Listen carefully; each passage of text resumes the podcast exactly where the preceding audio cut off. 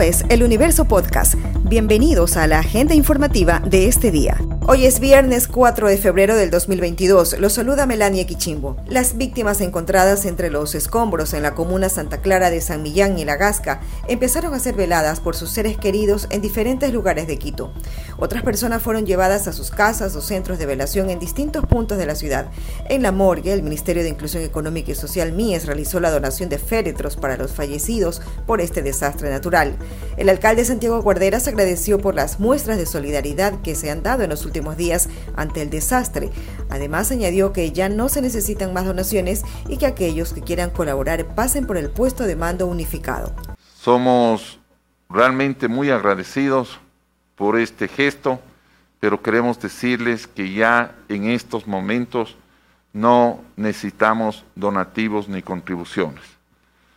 Por favor, les pedimos que se abstengan de realizar estas contribuciones porque lamentablemente estamos colapsados.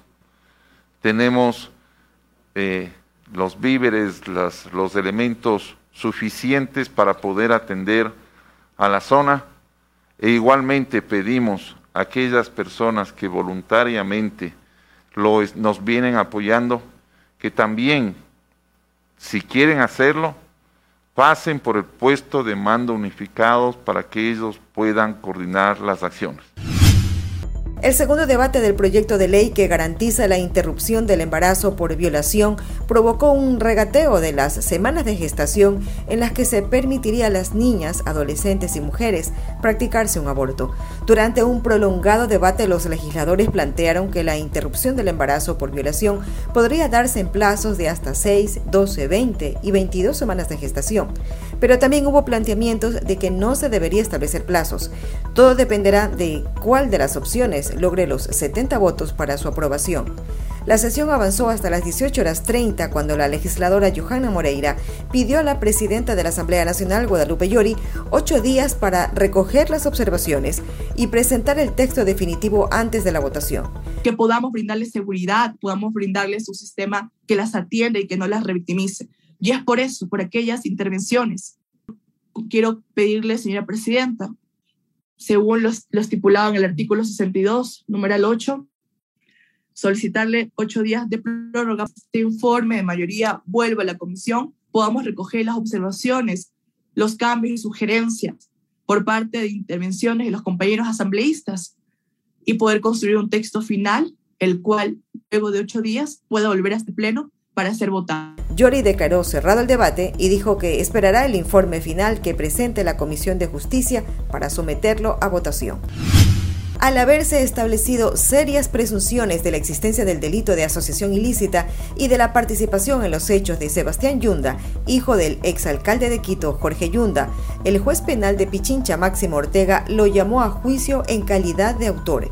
Debido a que no está en el país para responder a Yunda Hijo, se le suspendió la etapa de juzgamiento hasta que llegue al país y sea detenido.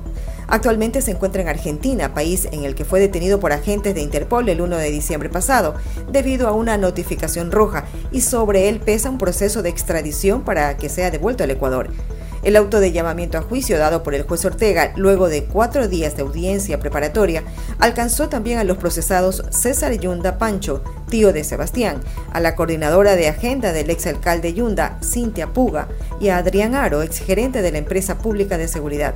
Sebastián Yunda y las otras tres personas fueron llamadas a juicio por el delito de asociación ilícita.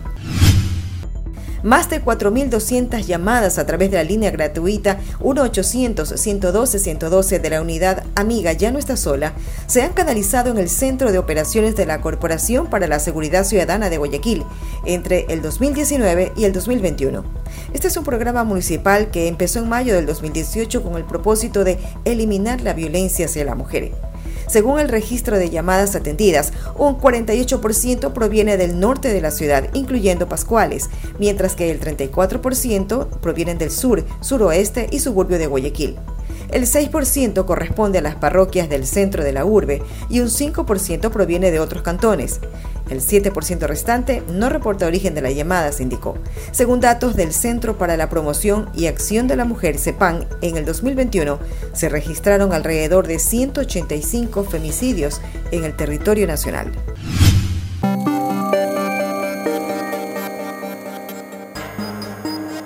Esta noticia ha estado entre lo más leído del universo.com en las últimas horas. La presencia de partículas de polvo inusuales se mantuvo sobre el cielo de la ciudad de Cuenca, al igual que en otras ciudades del sur del Ecuador. El Instituto de Meteorología e Hidrología INAMI detalló que la intensificación del viento desde el sur motiva el transporte del material particulado específicamente desde el desierto costero del norte peruano. El Servicio de Gestión de Riesgos y Emergencias sugirió el cierre de puertas y ventanas, colocar un trapo húmedo en las rendijas para evitar el ingreso del material, limpiar bien frutas y legumbres, cubrir bien los tanques o reservorios de agua potable. Esto fue lo más destacado de la jornada. Hasta la próxima.